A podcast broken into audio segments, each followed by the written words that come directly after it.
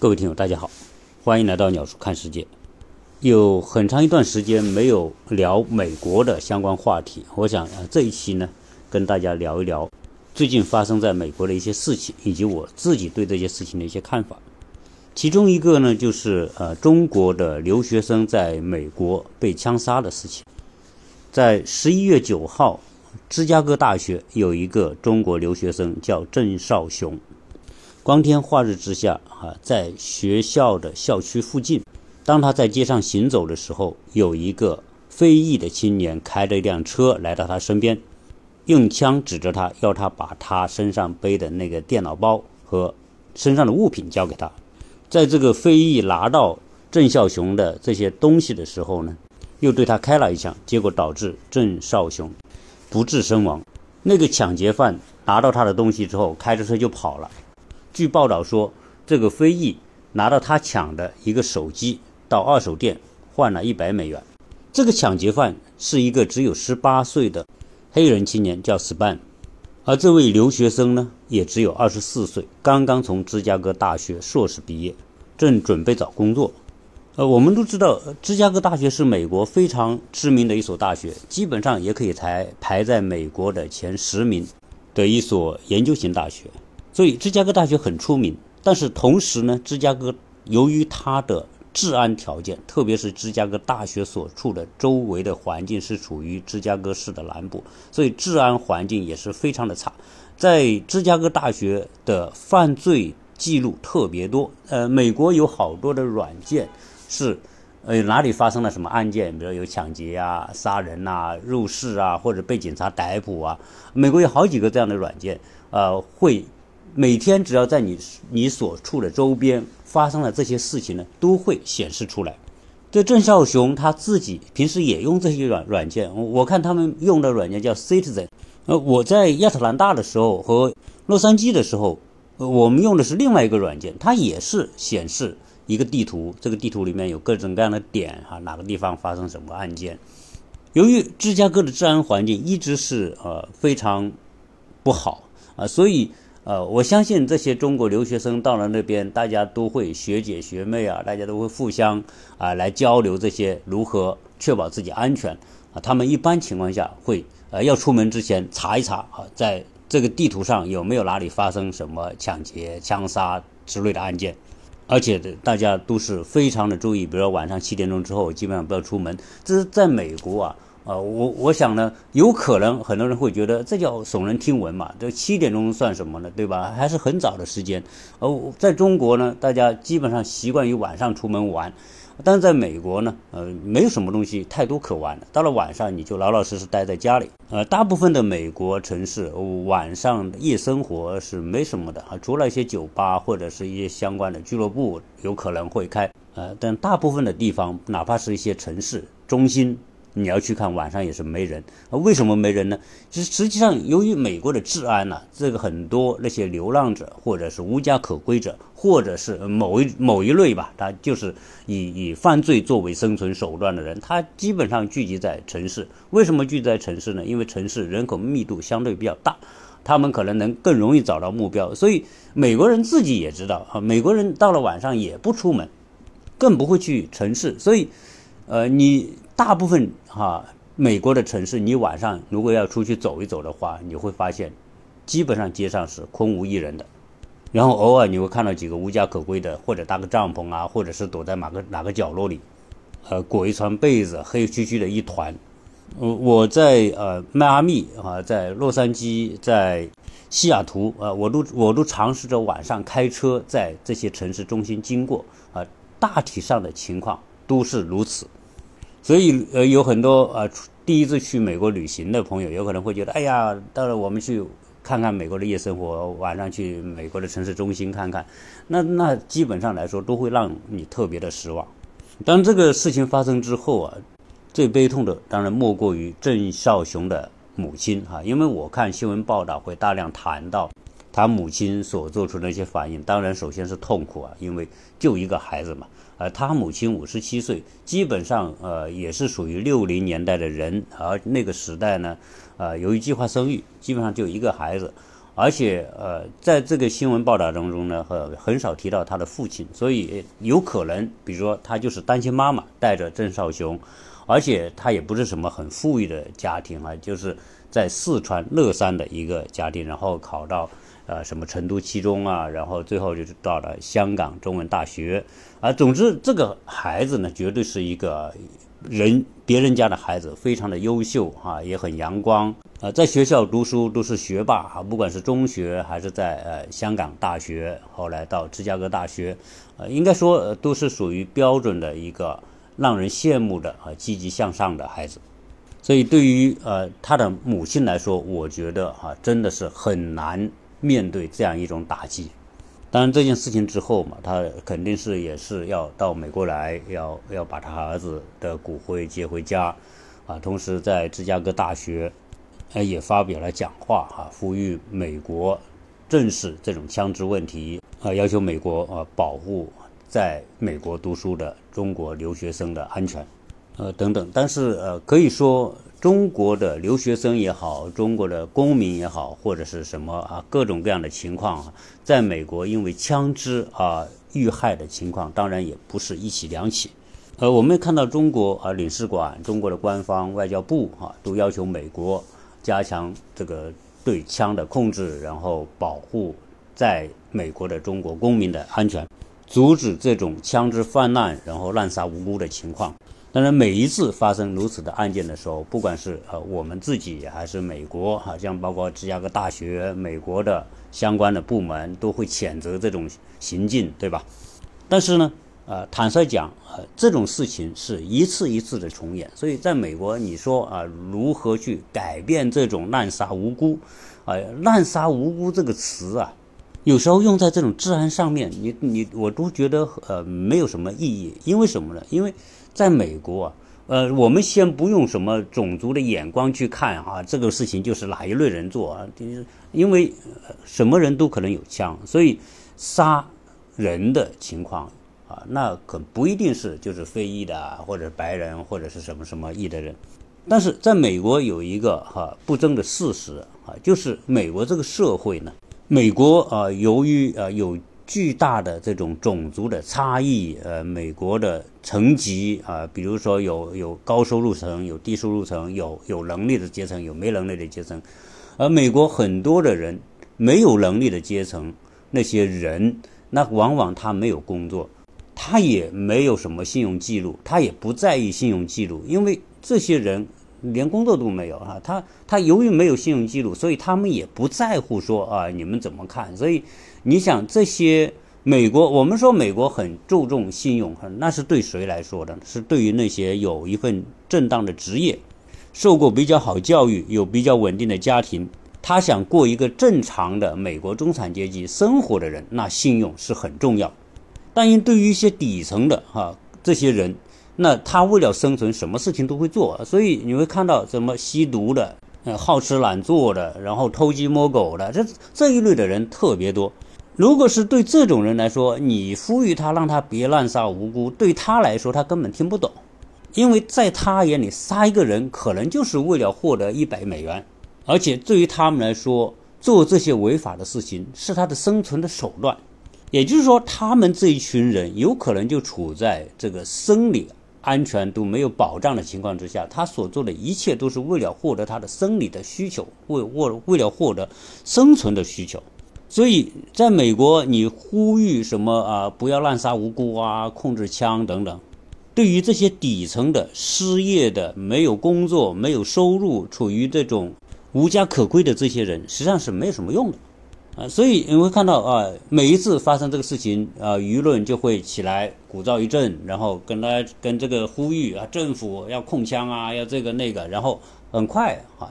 这些新闻就被新的、更新的新闻所覆盖掉了，大家又慢慢的好像这个事情没发生一样，啊，这就是美国的现状。我我记得在几年前，在佛罗里达有个中学，中学拿着枪，一个中学生拿着枪跑到中学里面，对着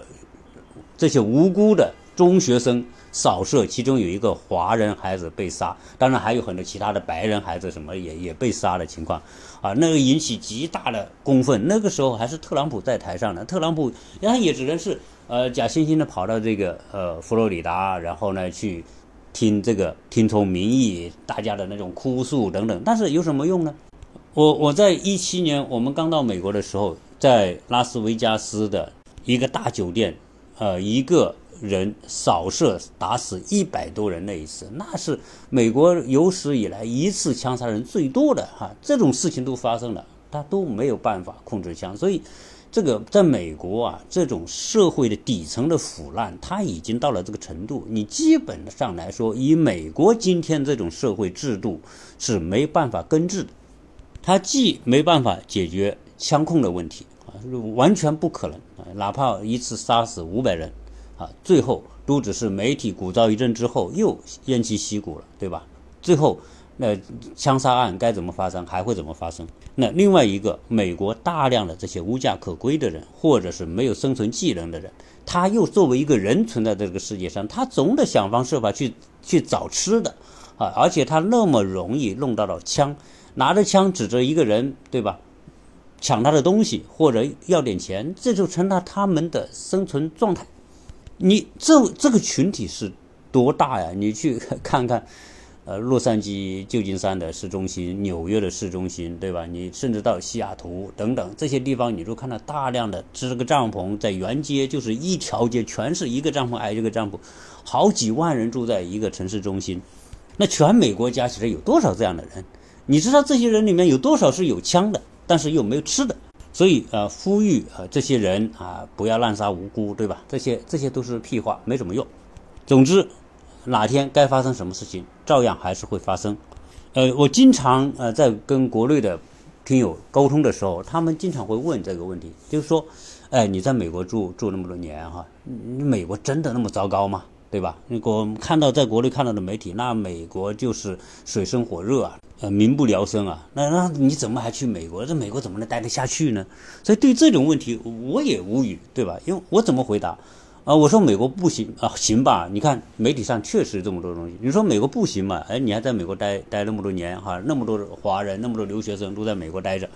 啊，对于这种现象呢，我觉得哈，应该分两个方面来看。第一，美国的社会治安确实不好，而且如果跟中国比，那就是不好到哪里去了哈，就是真的是，呃，而且可以说，呃，基本上到了晚上你不敢随便出门。大家没事尽量不去当趟，不去市中心，呃，这种情况真的是事实。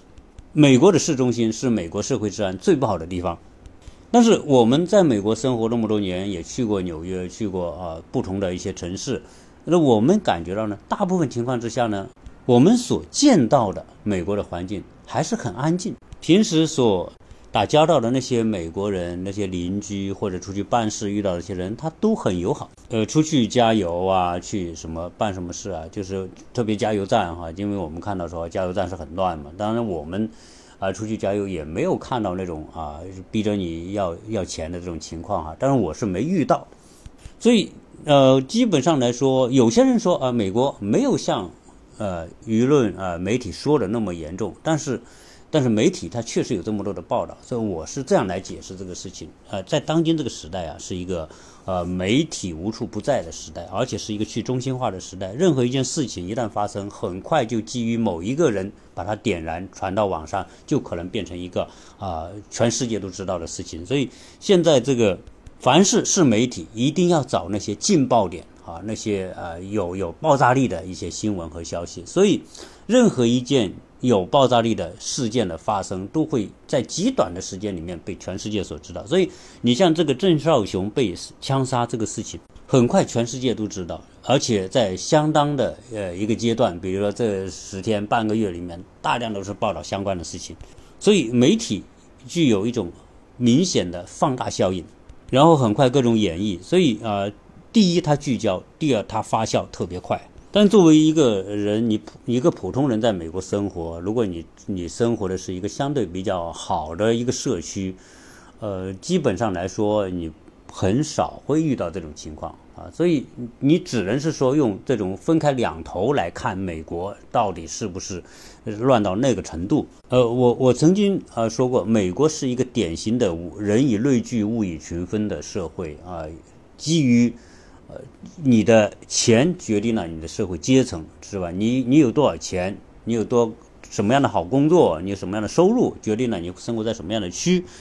大家都是相近的人，住在同一个区，所以这种人，比如说都是中产阶级，大家都有一份稳定的工作，你都要维持自己良好的信用。基本上来说，这个区域的人他很少主动去犯法的，更更别说说掏个枪去抢个人什么的，因为他根本用不着做这些事情。但是只有在那些呃收入很低的，或者是没有什么技能的，我们说的一些非裔聚集的区域啊，或者是一些拉丁裔聚集的区域啊，其中里面啊那些区域也不是全是坏人，呃，但是呢，肯定是有一部分啊是不务正业的人在里面，然后他又有枪，然后他。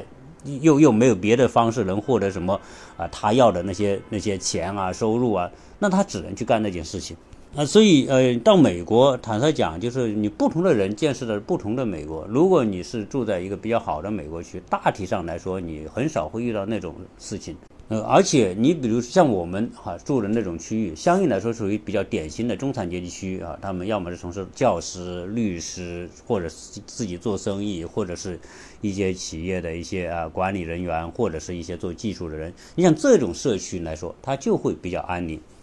如果你这个社区啊来个什么跟这个社区氛围不相符的人，大家就很警惕。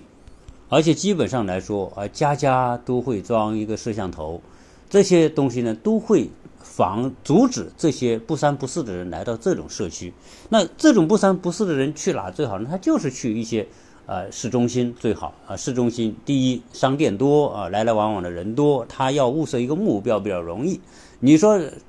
跑到这些中产阶级住的区里面，你看到的就是一栋一栋的房子，街上也没几个人走，对吧？那我要去抢劫，抢劫谁啊？都找不到抢劫的目标，对吧？而且在那种情况之下，你你要干那种事情，一个跟当地氛围不相符的人，你很很显眼，大家很警惕看着你，所以你不容易得手。但是在街上不一样，呃，美国有很多的城市中心还是聚集了大量的商场啊、商业中心呐、餐厅呐、娱乐的等等，对吧？那些年轻人啊，可能会生活在那些地方，呃，所以他们在那种地方容易找到他要啊下手的对象。当然，呃，我们回过头来讲这些。爆发在美国的这些治安的事情啊，以及媒体的这种这种报道，我觉得会影响到很多的人，甚至会影响到很多人的决定。因为我就遇到很多这样的家长，啊，跟我聊的时候，就他们就在犹豫，犹豫什么呢？他说犹豫我现在要不要让小孩去美国读书啊？因为这种事情啊，虽然说呃，一个留学生在美国被枪杀。啊，这是小概率的事件啊，但是，一旦发生，对于那个家庭来说，那就是百分之百的事件。所以，很多家长呢，还是有这种担忧。这个我确确实很很理解啊。那是不是说就绝对不该来美国读书呢？那这个东西也是因家庭而异，因人而异。那我个人的觉呃感觉就是，如果去美国读书。啊，对于一些好的啊，值得去的，比如说他就是个比较天才的孩子啊，学习比较，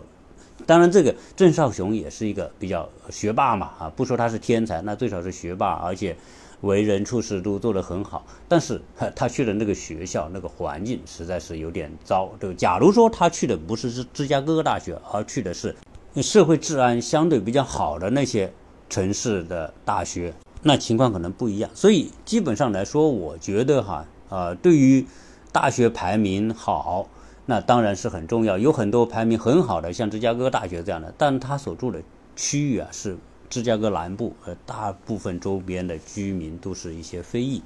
呃，这个呢，只能是说它存在一种潜在的这种风险啊。比如说你去洛杉矶，洛杉矶也有几所好大学，什么呃，洛杉矶分校就是 UCLA。哎，南加大对吧？呃我有朋友，他的小孩就在南加大读书的。南加大在洛杉矶来说，周围的环境治安哈也不是太好。美国有很多这种大学，它所处的区域可能就是这个非裔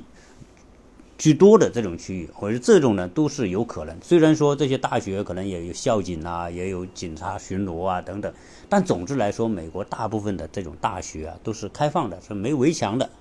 没有围墙的开放的大学，那什么人都可以进到这些区域。最多是这个大学，它多设点摄像头啊，多派几个警察等等。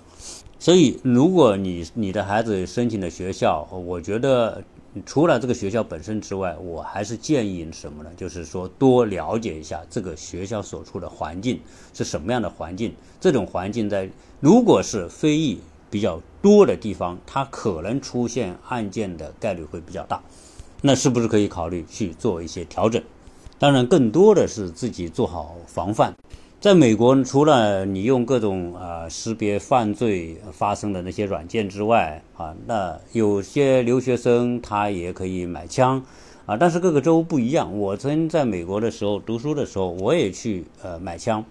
但是呢，由于你没有身份，你没有美国的呃居民或者是公民的身份。你是买枪是要经过严格审核审查的，因为你是外国人，你没有办法查到你的犯罪记录，那联邦调查局就不会发给你买枪的资格。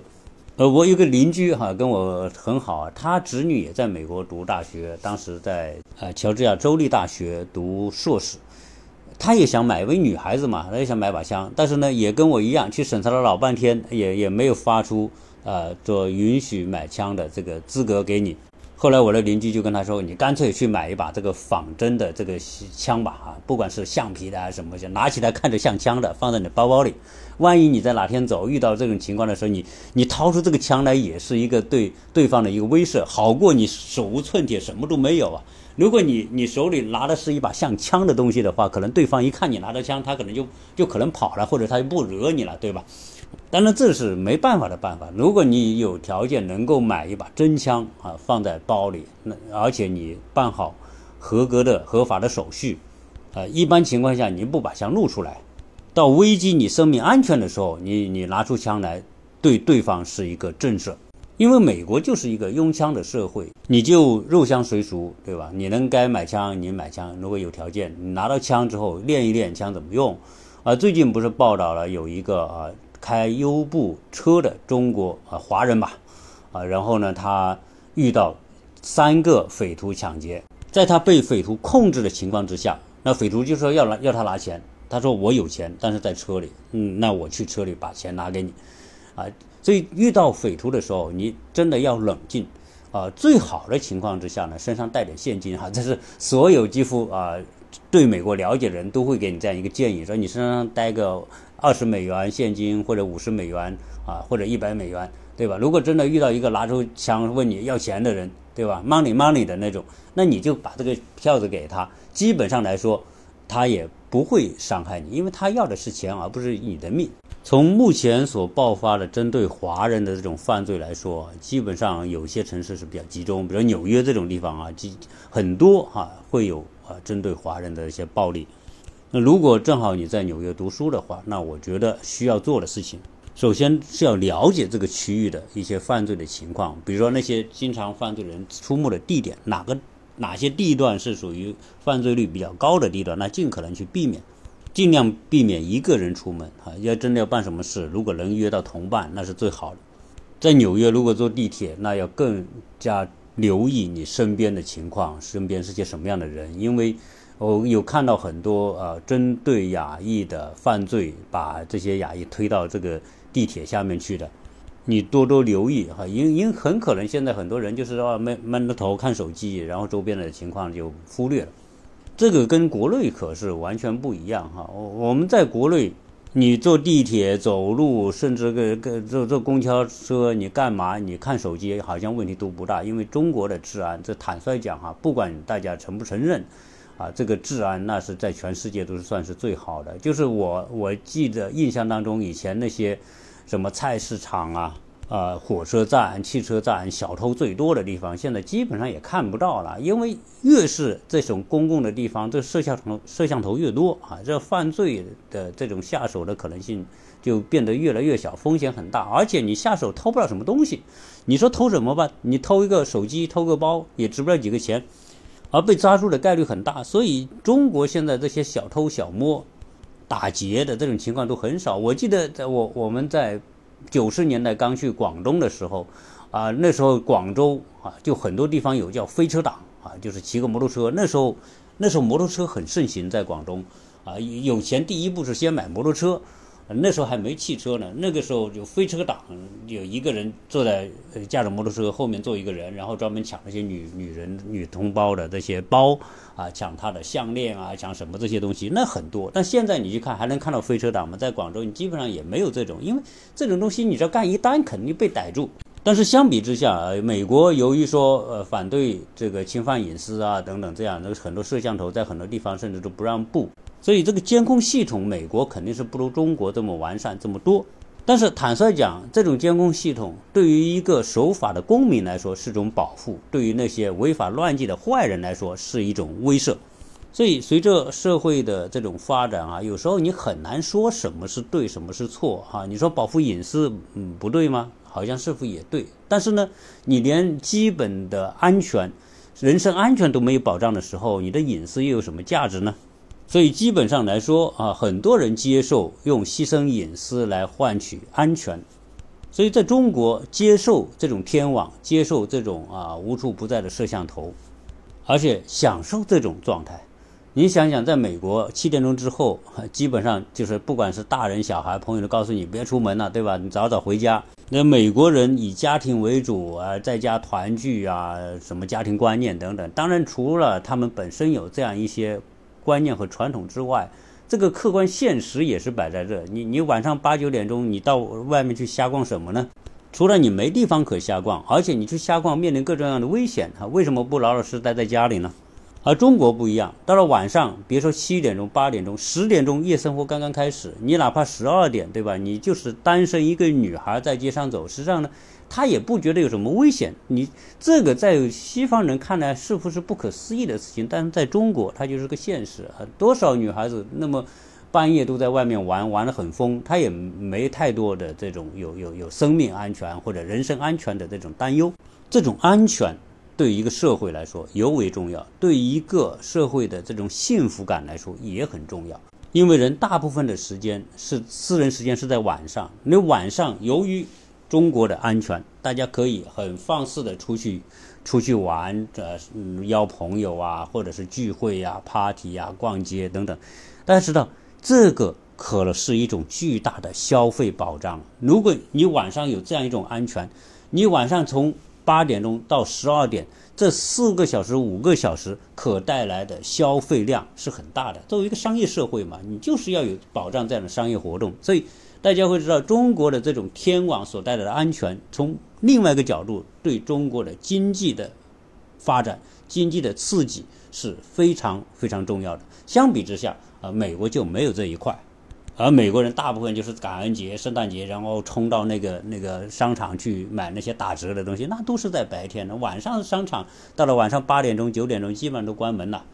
啊，所以说回呃，我们这期节目开头说到的这个话题哈，就是来美国读书呢，确实从治安的角度，美国是不像中国这么的安宁。所以选择大学一定要选择它所处的环境。呃，同时对于一些如果啊，照过去来说，哈，我小孩在国内考不了什么好大学，就把他送到美国来啊。如果小孩本身学习能力真的一般般的话，未必一定要把小孩送到国外来读书，因为当小孩离开中国来到美国的那一刻，你担心可能永远就在这个父母身上。特别是一听到这种新闻报道，哈，哪里哪里华裔学生被枪杀或者被什么，实际上呢？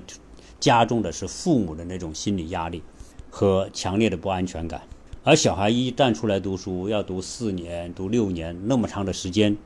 又遇到这些疫情的这种状态，所以对于一个学习一般般的孩子，我觉得如果不是他自己有强烈的愿望想出来学习，不出来留学，也许不一定是什么坏事。啊，总之吧，这些呢都是属于开放性的问题，因为没有办法找到标准答案，啊，那是不是不出来留学就一定对，或者出来留学一定对呢？一切还是因人而异吧。总之，在美国有可能会遇到一些治安的一些风险啊，人身安全的问题，但是呢，这个概率当然还是不会那么大，因为你想，我们每年都会听到好几起，比如说。啊，我在今年的上半年也聊到芝加哥有一个叫张凯文哈，被另外一个呃中国留学生给枪杀的那个案件。那对于呃每年三十五六万在美国读书的留学生来说，也只是十万分之一的概率。呃，绝大部分、绝大部分留学生还是可以在美国读好书、毕业拿到文凭，该工作工作，该回国回国。所以也不要被这个媒体的这种报道吓着了。好，这一期呢就就跟大家聊这么多，谢谢大家收听。